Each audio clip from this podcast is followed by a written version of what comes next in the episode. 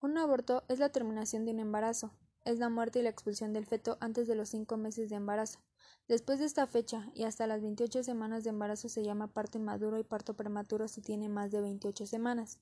Se dice que hay aborto completo cuando se expulsa con el feto la placenta y las membranas. Hay retención placentaria cuando se expulsa solamente el feto y se dice que hay restos uterinos cuando solo se expulsa una parte del producto de la concepción.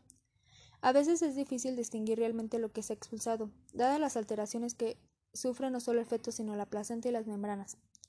Teniendo en cuenta las causas que originan el aborto, se clasifican en aborto espontáneo natural, aborto provocado y aborto terapéutico. El aborto espontáneo se debe tanto a defectos paternos como maternos.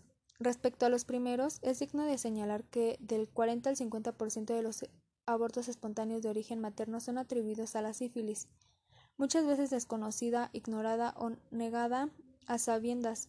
El restante 50% se debe al alcoholismo habitual, crónico, el agotamiento físico o intelectual, entre, otras cosas.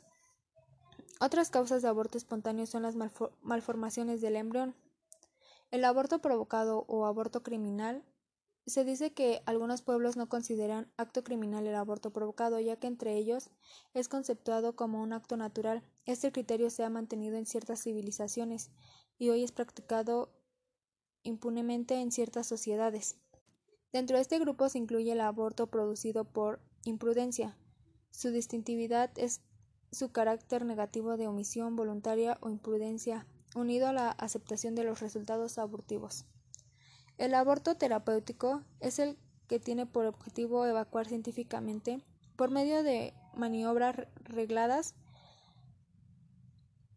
la cavidad uterina vacilándola de todo su contenido, este aborto lo verifica un médico especializado y se toman las medidas precisas para salvaguardar la vida del paciente seriamente amenazada. Se realiza cuando la vida del feto se considera perdida o presenta un gravísimo peligro para la muerte de la madre.